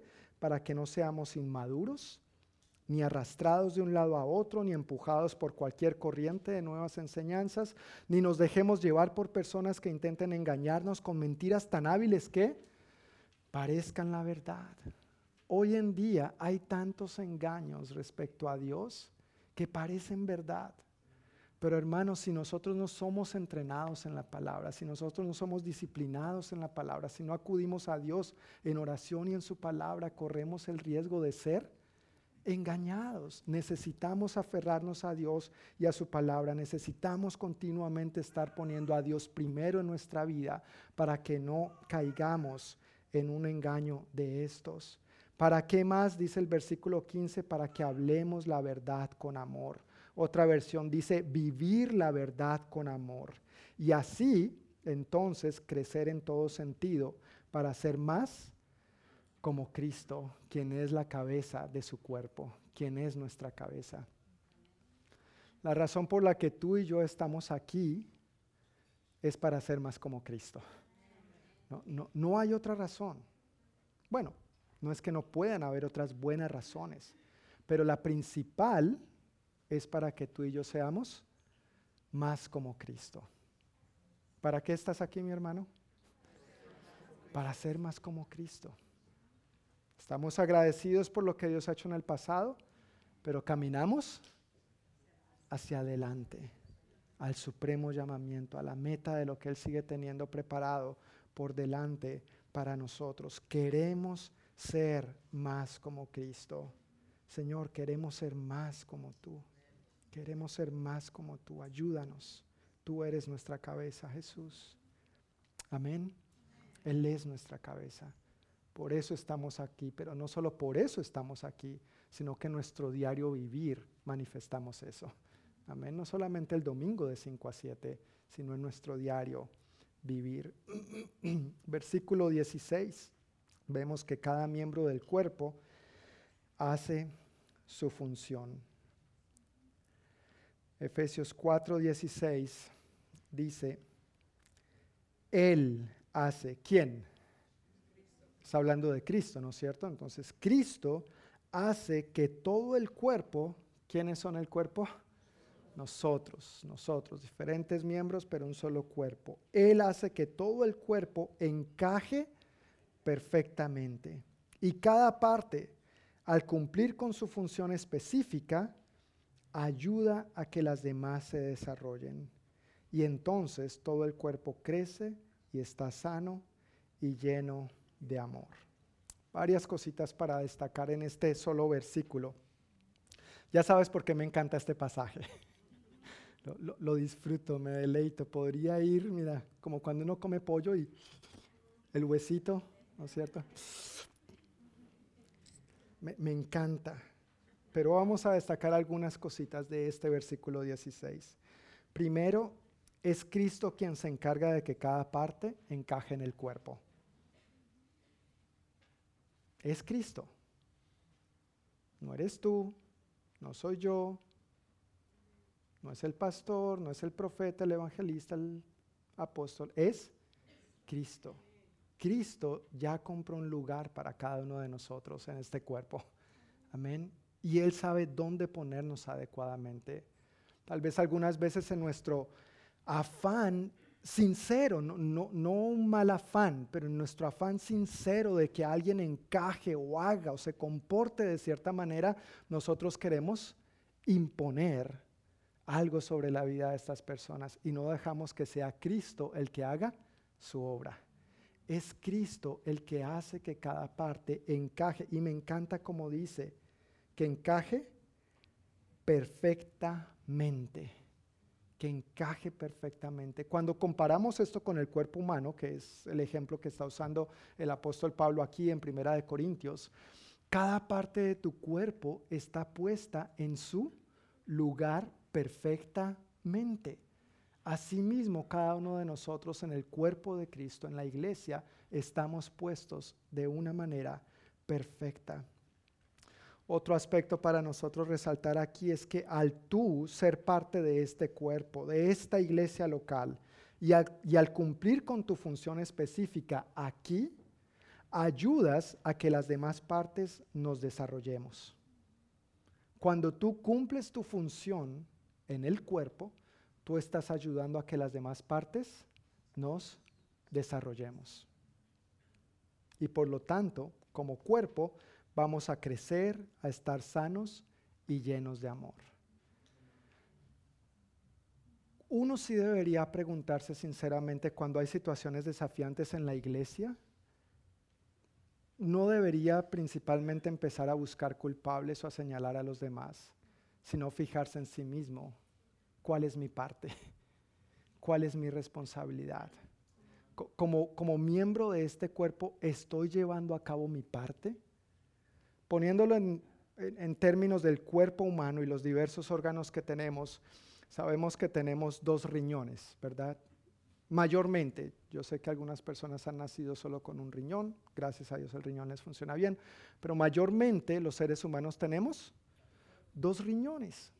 Cuando un riñón deja de funcionar, pues gloria a Dios tiene el otro, ¿no es cierto? Claro, el otro va a ir más forzado, el otro va a ir más cargado después de tener sus dos riñoncitos purificando su organismo, el otro va a ir más cargado, pero lo, tiene ahí, va a hacer el trabajo, va a ayudar y no es solamente el riñón en sí mismo ayudando al otro riñón, sino que está ayudando a que toda la corriente sanguínea esté limpia. Y entonces el cuerpo va a estar sano, sin infecciones. No va a contaminarse y no va a terminar muriendo, ¿no es cierto? Cuando tú y yo llevamos a cabo nuestra función, estamos contribuyendo a que todas las demás partes estén sanas, estén saludables. Cuando tú y yo no llevamos a cabo nuestra función, como el riñoncito que deja de funcionar, estamos poniendo más trabajo sobre otro. Y eso no es bíblico. Eso no está bien. Eso no es correcto. Así no es como Dios ha diseñado que funcione, porque tú y yo, cada uno de nosotros, tenemos una parte en este cuerpo que se llama iglesia. Y no es tarea solamente de algunos hacer que todo el cuerpo funcione bien. Es tarea de todos. Amén. Es tarea de todos. Esta es otra parte muy bonita en la que el apóstol Pablo afirma, mira, haz tu función, porque si haces tu función, el cuerpo, la iglesia va a estar creciendo, sano y lleno de amor. Eso es bonito, eso es poderoso, eso nos da una perspectiva de cómo Dios nos ve. Pero por el otro lado, si ninguno de nosotros cumple su función, ocurre exactamente lo contrario. ¿Qué es lo contrario? el cuerpo no va a crecer, ni va a estar sano, ni va a estar lleno de amor. Permíteme preguntarte, ¿piensas que estás cumpliendo tu función aquí en este cuerpo? Y no con el ánimo de traer condenación, juicio o poner el dedo ahí en ninguna herida o llaga, pero es algo que sí quiero poner sobre la mesa para que tú consideres. Si tú no estás cumpliendo tu función, yo quiero serte muy claro. Tú eres como ese riñoncito que dejó de funcionar o que no quiere funcionar y estás poniendo más trabajo sobre los demás. Y tú eres tan importante como el otro. Tú tienes tu parte como los demás. Amén. Tú eres parte de este cuerpo, por favor, lleva a cabo tu función. Es bíblico, es como Dios ha diseñado que funcione la iglesia, como Dios ha diseñado que funcione el cuerpo. Gracias a Dios que nosotros contamos con Él y con su gracia para ver cómo nos incorporamos, para ver cómo llevamos a cabo lo que Él quiere que nosotros hagamos. El domingo pasado decía, uno no puede venir a Cristo solamente con la expectativa de recibir de Cristo. Uno debe venir a Cristo y sí, tal vez al principio es recibir, se trata de, aceptar lo que Dios tiene para uno y que Él traiga perdón y restauración y ayuda. En el tiempo de oración antes del servicio estábamos orando por las personas que vienen los miércoles a recibir comida. Y, eso es como ven la iglesia, para que les den comida. Y, siendo muy honesto y muy abierto contigo, a veces me molesta que vean a la iglesia solamente así, porque la iglesia no es un centro comunitario. La iglesia es más que un centro comunitario. La iglesia ha sido creada por Dios, es la novia de Cristo, somos el cuerpo de Cristo para causar un, impacto en esta tierra y por la eternidad. No estoy en contra de que demos comida, pero estábamos orando para que esta comida abra los corazones al pan de vida, que es Jesús. Amén.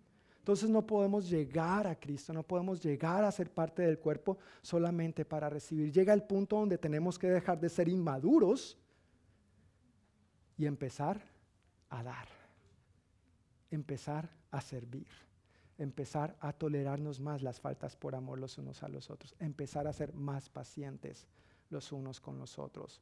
Somos bendecidos para bendecir. Damos por gracia lo que por gracia hemos recibido. Y recuerda, esa palabra gracia significa gratis, gratuito, regalo, don, favor, inmerecido. Venimos a Cristo para contribuir a la edificación de su iglesia y a la extensión de su reino y no solamente para recibir. Un aspecto del que más me maravillo, entre más camino de la mano del Señor, es que Dios no me necesita, Dios no te necesita, Dios no nos necesita. Él puede hacer todo por sí mismo. Él es Dios. Él es Dios. Qué Dios tan humilde que se ha fijado en ti y en mí para contribuir a la edificación de su iglesia y a la extensión de su reino. Qué privilegio que tenemos de hacer equipo con el Dios Todopoderoso, el Creador de los cielos y de la tierra, el Creador del universo, nuestro Salvador, nuestro Señor, nuestro Sanador, el único y verdadero Dios, se fija en ti y en mí para que contribuyamos al cumplimiento de sus propósitos divinos y eternos. ¿Quién eres tú? ¿Quién soy yo para que recibamos ese privilegio y ese honor? ¿Qué vas a hacer tú? ¿Qué voy a hacer yo con esa invitación, con ese privilegio, con ese honor, con esa invitación que Él nos extiende a ser parte, a ser parte de los que contribuyen a la edificación de su iglesia y a la extensión de su reino. Es un privilegio para ti y para mí que al servirlo a Él y al servir a su iglesia, nosotros influyamos en el presente y futuro de su iglesia y en el presente y en el futuro de su reino. No solamente mientras estamos en esta tierra, pero por la eternidad. Dios, danos esta perspectiva de la eternidad, Señor. Danos esta perspectiva de la eternidad, amado Dios. Danos esta perspectiva, danos esta visión, Señor. La necesitamos más y más. Es un privilegio, es un honor. No debería ser una carga. El domingo pasado mencionaba en las definiciones de las varias palabras que encontramos en la palabra de Dios respecto a lo que es el ministerio, el servicio, siervo, de los roles sacerdotales del Antiguo Testamento y poniendo eso en perspectiva del Nuevo Testamento, veíamos o nos encontrábamos con la palabra eh, del ministerio, del servicio en el libro de Éxodo, donde Dios los liberó para que fueran, para que fuera, para que les sirvieran, perdón, como una experiencia de liberación feliz. Servir al Señor debe ser una experiencia de liberación feliz, no debe ser una carga no debe ser un requisito, no debe ser una imposición, debería ser algo que uno voluntariamente quiere dar a Cristo. Es que Él me sacó de Egipto, Él me sacó de esclavitud del faraón, no, de faraón y Egipto geográficamente hablando, pero tú me entiendes, del pecado, del diablo, del enemigo, nos rescató de la muerte, nos pasó de las tinieblas a su luz admirable para que anunciemos las virtudes suyas uno debería servir al Señor con gran gratitud, con gran gozo, con gran compromiso, siendo una experiencia de liberación feliz, que es lo que significa esa palabra textual en el hebreo. Eso fue lo que Dios hizo por su pueblo al sacarlos de Egipto, para que les sirvieran como una experiencia de liberación feliz. Pero a veces, a veces nosotros como cristianos tenemos una actitud como de, de tanto gozo al servir al Señor me toca servir. Y el que está dirigiendo la alabanza, levantemos nuestras manos al Señor.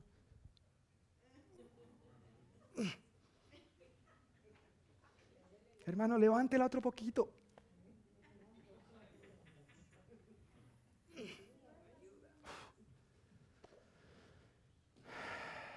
Y parece que fuera más un sacrificio que un gozo.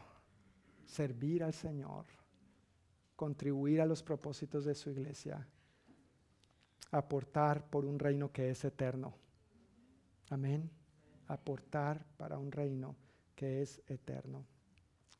La obra del ministerio, contribuir a la edificación de la iglesia, es una tarea de cada miembro del cuerpo de Cristo y no solo de un grupo selecto. No se trata de unos cuantos haciendo todo. No se trata de un grupo selecto haciendo todo, más bien se trata de que todos hagamos por lo menos una cosa. Imagínate si todos nosotros, cada uno de nosotros, lleváramos a cabo una responsabilidad en lo tocante al ministerio de nuestra iglesia local.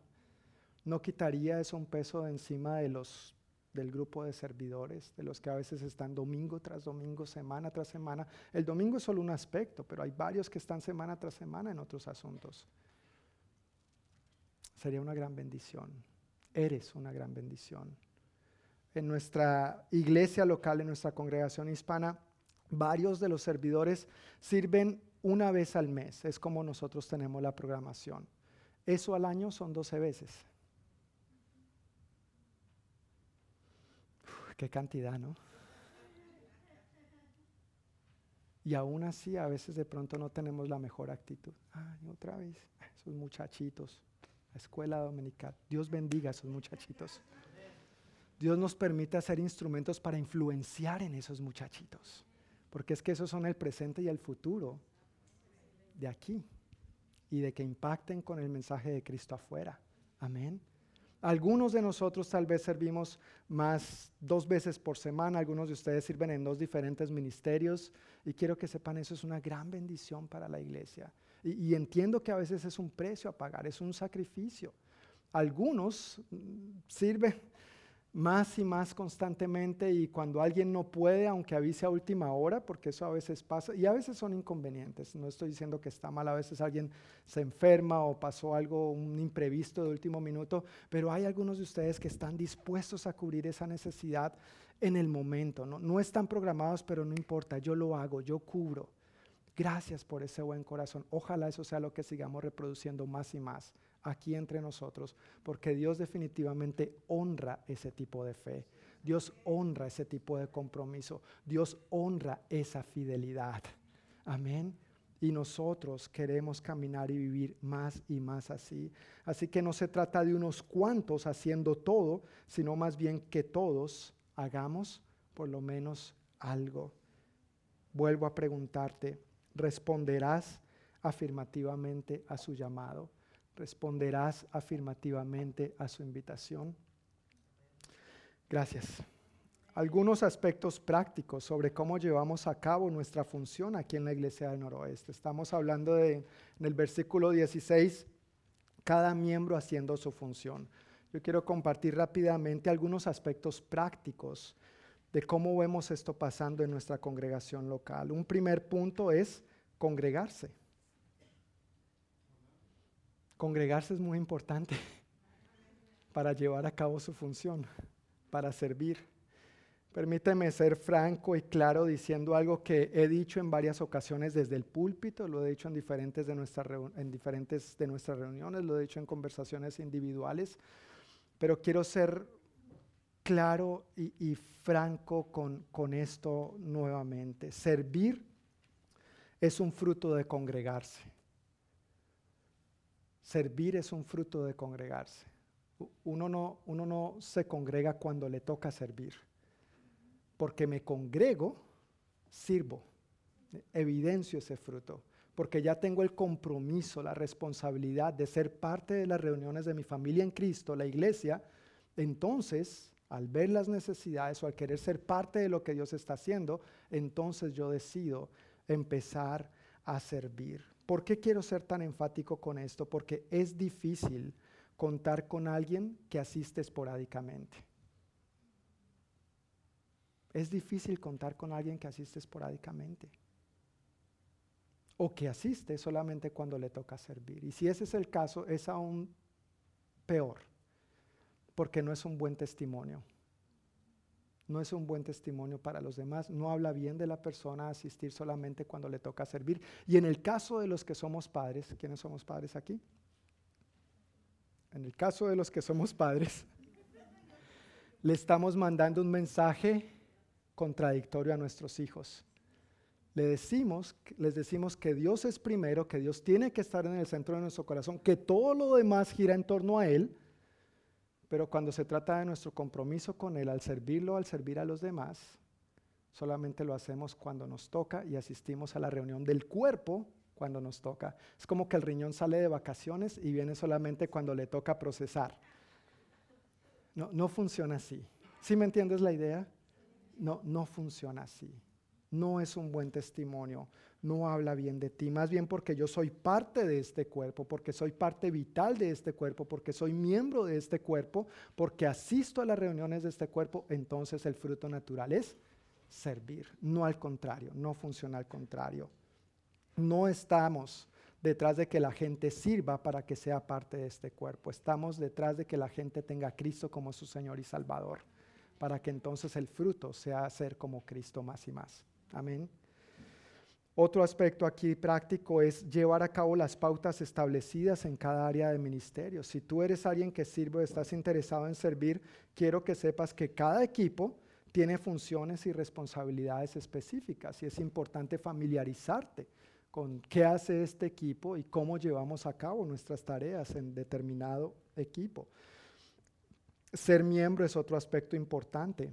La membresía nos unifica en torno a lo que Dios nos ha llamado a hacer y a hacer. Provee la oportunidad de identificarnos y de caminar en unidad en la misma dirección. Amos 3.3 dice, ¿cómo dos pueden caminar juntos si no están de acuerdo? Ese es un pasaje, una escritura muy, muy usada en el matrimonio. Tranquilos, esposos y esposas, no tienen que decir amén, pero así es pero en otras áreas también. ¿Cómo podemos caminar juntos si no estamos de acuerdo? Cuando damos las clases de membresía nos ayuda a conocer qué somos como iglesia, quiénes somos, de dónde venimos, qué creemos, para dónde vamos, cuáles son las maneras puntuales que Dios nos ha llamado, que creemos que Dios nos ha llamado a hacer y a vivir el Evangelio. Eso es importante identificarnos, porque si uno no se identifica, entonces ¿cómo va a estar? En unidad y caminando de acuerdo en la misma dirección. Y otro aspecto práctico y que mi esposa lo anunció al principio es cumplir los estándares de santuario seguro. Santuario seguro es nuestro protocolo para proveer un ambiente seguro para todos, niños, jóvenes y adultos, en el cual podamos crecer en nuestra relación con el Señor y un ambiente seguro en el cual podamos crecer en nuestra relación unos con otros. Los que tenemos niños en la escuela dominical, por ejemplo, ¿no estamos tranquilos de que tenemos protocolos para quienes sirven a los niños allá? ¿De que ninguno de ellos se va a ir solo con tu niño o el mío al baño? ¿Verdad? Eso nos da tranquilidad, eso nos da paz. Y eso solamente por poner un ejemplo.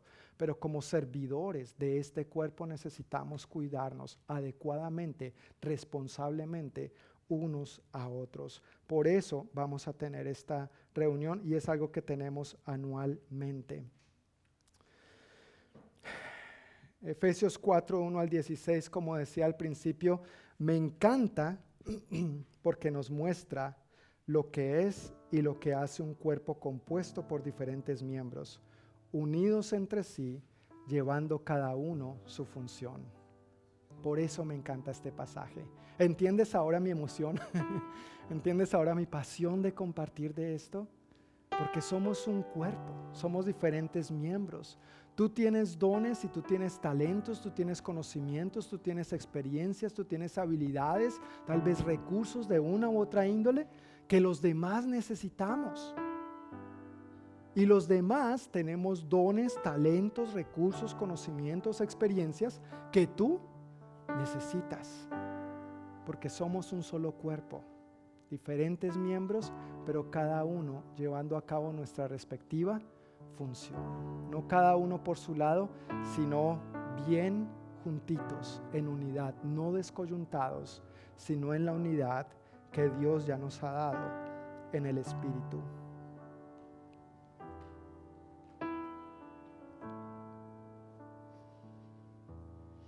Yo quiero pedirles un favor. Vamos a ponernos de pie por un momento.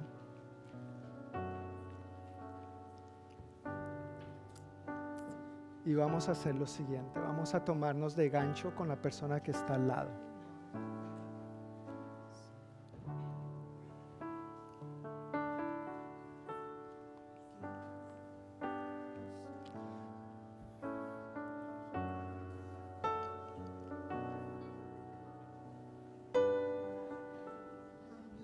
Exacto, exacto.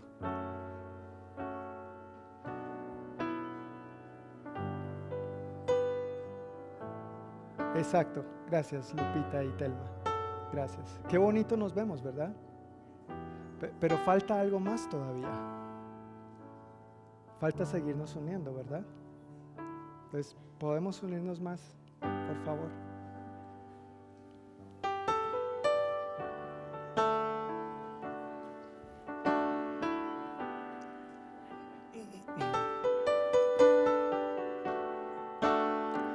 Siento que mi pierna no es tan larga para alcanzar hasta allá. Exacto, gracias. Entonces ahora voy a pedirle a Sofi que se mueva hacia acá. Hacia acá. Ven, vas a tomarme a mí del gancho, por favor. Ah, bueno. Así, ok. Y ahora la hermana Rocío del hermano Jaime. ¿No es cierto?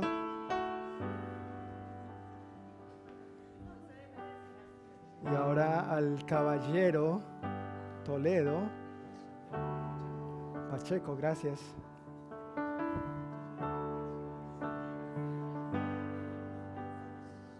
Gracias, Moy. Ok. Ahí, uy, ahí vea. A veces eso pasa en el cuerpo, a veces eso pasa en el cuerpo, no se preocupen. Yo creo que lo que debemos hacer entonces es eh, mi hermano Gerardo, suéltate momentáneamente. Vamos a extendernos hacia allá, por favor.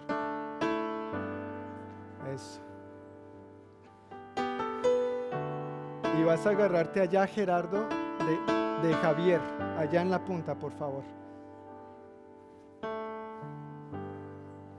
¿Sí? Y a veces eso pasa, uno se suelta, ¿no es cierto? Y, y suceden situaciones, nos soltamos, Javier, por favor, camina hacia allá. Ah, no, la hermana Sablia está. Entonces, si ve, los demás del cuerpo nos movemos hacia allá. Porque necesitamos servir a nuestra hermana Sabelia.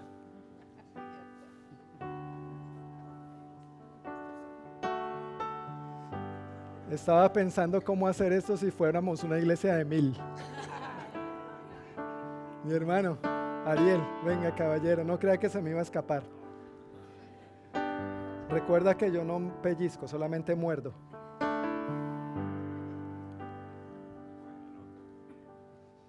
Ok, estamos bien agarrados, ¿verdad?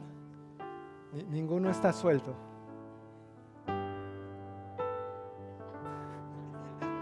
Se soltó solamente para amarrarse los zapatos. Ok, muy bien. Solamente para eso. Solamente para eso. Fíjate por un momento alrededor y mira qué cuadro tan bonito de lo que es la iglesia, de lo que es el cuerpo de Cristo. Amén.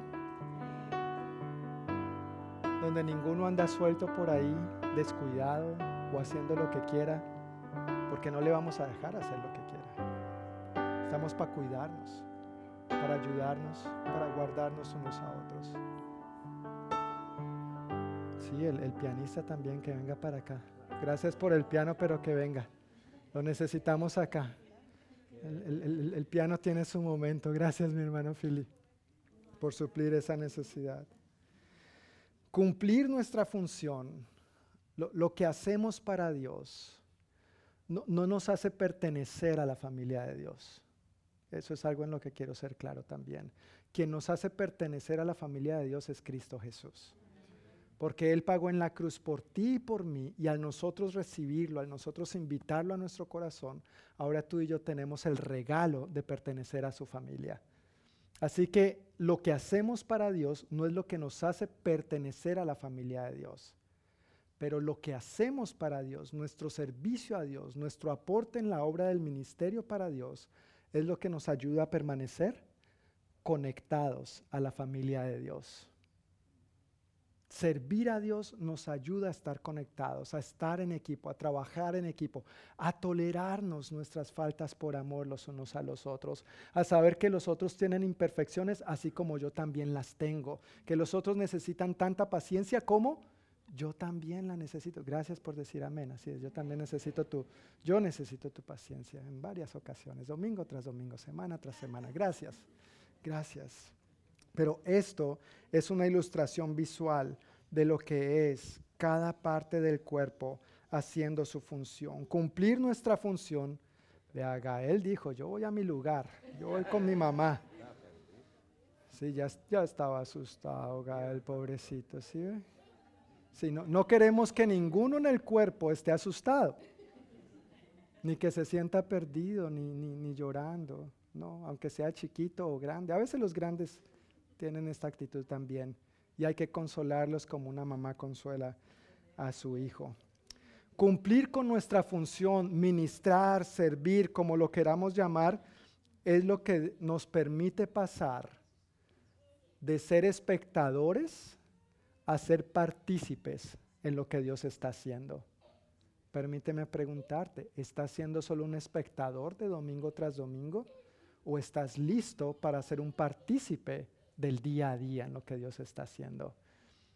Servir no nos hace pertenecer a la familia de Dios, pero si lo ponemos en términos de un equipo deportivo, es lo que nos hace pasar de estar sentados en la banca a la cancha de juego. Y eso es lo que somos en Cristo Jesús. No hemos sido llamados para estar sentados en la banca, hemos sido llamados para estar en el juego y dejar la piel en el juego. Amén. Para dejarla con todo nuestro corazón. Yo quiero que sepas, mi hermano, mi hermana, que el ministerio sí es una prioridad.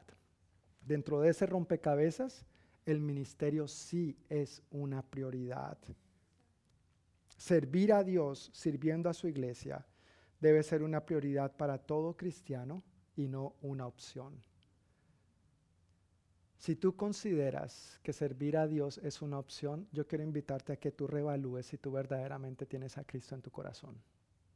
Para hacerte muy claro, muy sincero y muy honesto. Porque el fruto de tener a Cristo es ser como Cristo. Y Cristo vino a lavar los pies, no a que se los lavaran. Cristo vino a dar su vida por nosotros, aunque no lo merecíamos. Pero es importante considerar el servicio como una prioridad y no como una opción. Amar al Señor nuestro Dios con todo nuestro corazón, con toda nuestra alma y con toda nuestra mente implica también servirlo con todas nuestras fuerzas. Amarás al Señor tu Dios con todo tu corazón, con toda tu alma, con toda tu mente y con todas tus fuerzas. No podemos dejar las fuerzas fuera de ese rompecabezas. No podemos dejar las fuerzas fuera de esta imagen y de lo que Dios tiene visualizado para nosotros. No podemos dejar el ministerio por fuera de ese rompecabezas. Si dejamos esa pieza fuera de ese rompecabezas, ese rompecabezas estaría incompleto. Sin ti, haciendo tu función, este rompecabezas, este cuerpo, está incompleto. Y eso, quiero ser muy franco también, es lo que a veces pasa. Tú eres necesario, tú eres importante, que tú sí sea así, que tu compromiso sea con el Señor y no solo con alguien, con el pastor, con los demás por el que dirán, pero que sea principalmente con el Señor. Si tú eres parte de este cuerpo, sirve a este cuerpo, porque sin ti este cuerpo está incompleto. Si en algún momento tenemos que dejar de estar así, que sea porque le estamos dando la bienvenida a otro. Que esa sea la única razón, porque hay muchos afuera que siguen necesitando de Cristo hoy en día y queremos que se integren a este cuerpo. Y la única razón para hacer ese espacio es para darle cabida. Recuerda, Cristo es el que hace que cada uno encaje perfectamente, pero nuestra tarea es darle cabida y agarrarlo de gancho para que se sienta tan nosotros como tú y yo también nos sentimos. Amén. Necesitamos, necesitamos hacer del ministerio una prioridad. Así que la invitación ya para aplicar es, si no estás sirviendo, ¿a qué crees que te está invitando Dios? A servir. si no, no se necesita ser un, un químico o astrofísico para saber lo que Dios nos está invitando a hacer en su palabra. Si no estás sirviendo, por favor, sirve al Señor al servir a tu iglesia. Si no, no pueden entrar si no se toman de gancho. No se les permite. Eso. Y abraza a la chiquitina o a la mamita. Es así. Gracias. Todos tenemos que estar enganchados. La pregunta, recuerda, no es, ¿quieres que te sirva, Señor? Esa pregunta ya está respondida. La pregunta es, ¿en qué quieres que te sirva, Señor? ¿Cómo quieres que te sirva? ¿De qué quieres que te sirva? Heme aquí, envía a Sofía. No, heme aquí, envíame a mí. Amén. Esa es la actitud, esa debe ser, ese debe ser nuestro corazón. Si tú deseas más información sobre los poquitos equipos que tenemos ahora, porque somos poquitos equipos, pregunta a estas personas. Mira, los hermanos Otea, Luis y Elvira, levanten la mano. Ellos son los facilitadores del equipo de recibimiento. Todo lo que tenga que ver con el orden o el desorden le echan la culpa a ellos. Perdón, los elogian a ellos. Gracias. ¿Sí? Si tienes que, si te interesaría servir en ese equipo, ellos son los indicados. Hazle preguntas. Ellos tienen preguntas, tienen respuestas a todas tus preguntas. si de pronto te llama la atención servir en el equipo técnico, ahí está el caballero Daniel. Levanta tu mano, Daniel. Eso, véala. Técnico y bebé. Ahí está el caballero Daniel. Daniel, ¿qué se hace en el equipo técnico? Yo quisiera aportar, servir, ¿me puedes enseñar qué hay que hacer? Ahí el joven te puede responder. Si quieres servir en el delicioso café con Majaya, Majaya, levanta tu manito. ¿Sí? Majaya se encarga de coordinar y facilitar todo lo del café domingo tras domingo. No parece gran cosa, pero alguien se encarga de que haya café ahí, de coordinar de que haya café ahí. Y varios de ustedes son parte de que eso sea posible domingo tras domingo. Si quisieras servir de alguna manera en la escuela dominical o en la alabanza, habla con mi esposa, Diana. Ella también tiene respuestas a todas tus preguntas. No le vayan a decir que yo dije eso. Tal vez no estás sirviendo y dices, ¿por dónde empiezo? Ven a la reunión de Santuario Seguro el 2 de diciembre. Inscríbete a esta reunión y ahí vas a estar más informado de lo que hacemos y eso, ese entrenamiento nos va a dar mayor unidad, mayor comprensión de qué hacemos y cómo hacemos para mantener de este lugar un ambiente seguro, no solo físicamente hablando, pero emocionalmente hablando y espiritualmente hablando sobre todo. Amén. Padre amado, te damos muchísimas gracias por tu palabra en el día de hoy. gracias por esta porción tan maravillosa, Señor. No es la única en la que tú nos hablas acerca de la unidad en el cuerpo y de lo que tú esperas del cuerpo. Pero gracias por hablarnos tan gráficamente y tan claramente, Dios. Te agradezco por esto que estamos haciendo aquí en este momento al estar tomados de gancho, Señor, unos con otros. Proféticamente yo declaro sobre nosotros este tipo de unidad que en el nombre de Jesús sí nos comprometemos a esforzarnos por mantener la unidad que tú ya nos has dado en el Espíritu, al cuidarnos los unos a los otros, al ser más amables los unos con los otros. No es que no lo seamos, pero queremos crecer más porque entendemos que es un proceso de continuo crecimiento. Yo te pido, Señor, en el nombre de Jesús, que hagas de nosotros más y más un solo cuerpo, donde aprendamos a apreciar nuestras diferencias, a crecer en humildad, a caminar en mayor dependencia los unos de los otros de una, de una manera saludable, en la medida que juntos dependemos de ti también. Oro, Señor, que los diferentes dones y talentos con que tú nos has bendecido los pongamos al servicio de los demás de una manera efectiva, no solamente en nuestras reuniones dominicales, pero todos los días de nuestra vida y no solo en torno a nosotros como iglesia, pero también hacia un mundo apartado y necesitado de ti, Señor, a un mundo que anda en densas tinieblas y oscuridad, de las cuales tú nos llamaste, de las cuales tú nos rescataste y nos salvaste y nos pusiste en tu luz admirable para que ahora les brillemos tu luz, para que ahora les compartamos de tu amor y este mensaje de gracia y salvación que hay en ti, Señor Jesús. Gracias, Padre, por la unidad que tú nos has permitido cultivar hasta ahora. Ayúdanos a seguirla cultivando y cuidando cada día más. Gracias, Padre, por bendecirnos como un solo cuerpo y gracias, Señor, por ayudarnos a poner el ministerio como una prioridad en nuestra vida individual, en nuestra vida de familia eclesiástica, en nuestra vida como cuerpo de Cristo. Oro, Señor, que esta palabra cobre vida en cada uno de nosotros y que cada uno de nosotros respondamos, Señor, a lo que tú, Espíritu Santo, estás poniendo en cada uno de nuestros espíritus. Que no seamos tardos en obedecerte, sino que seamos prontos, Señor, para hacer tu voluntad en lo que sea que tú nos estés llamando a hacer y como sea que tú nos estés llamando a hacerlo también. Gracias, Padre, por lo que has hablado hoy a todos nosotros y por tu gracia, que es lo que nos permite pertenecer a este cuerpo, a esta familia. En gratitud ahora queremos servirte, queremos amarte, con todo nuestro corazón, con toda nuestra alma, con toda nuestra mente y darte también nuestro amor con todas nuestras fuerzas. En el nombre de Jesús. Amén. Amén. Que el Señor les bendiga familia. Vea, pero tan rápido se soltaron. El Señor les bendiga, que tengan una buena noche, bendecida semana y por favor no se pierdan la conclusión el próximo domingo. Dios les bendiga y buenas noches.